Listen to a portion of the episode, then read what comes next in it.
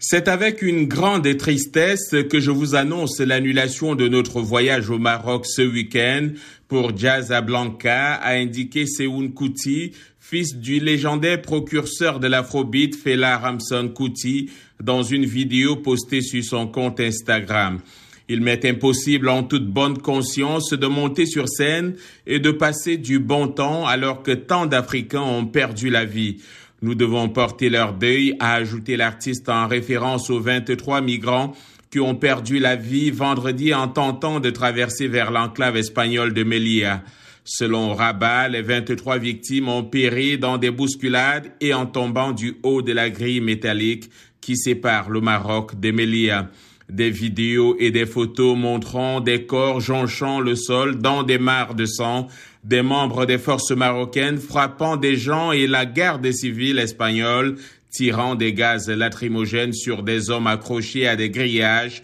a résumé Human Rights Watch qui demande une enquête impartiale et indépendante.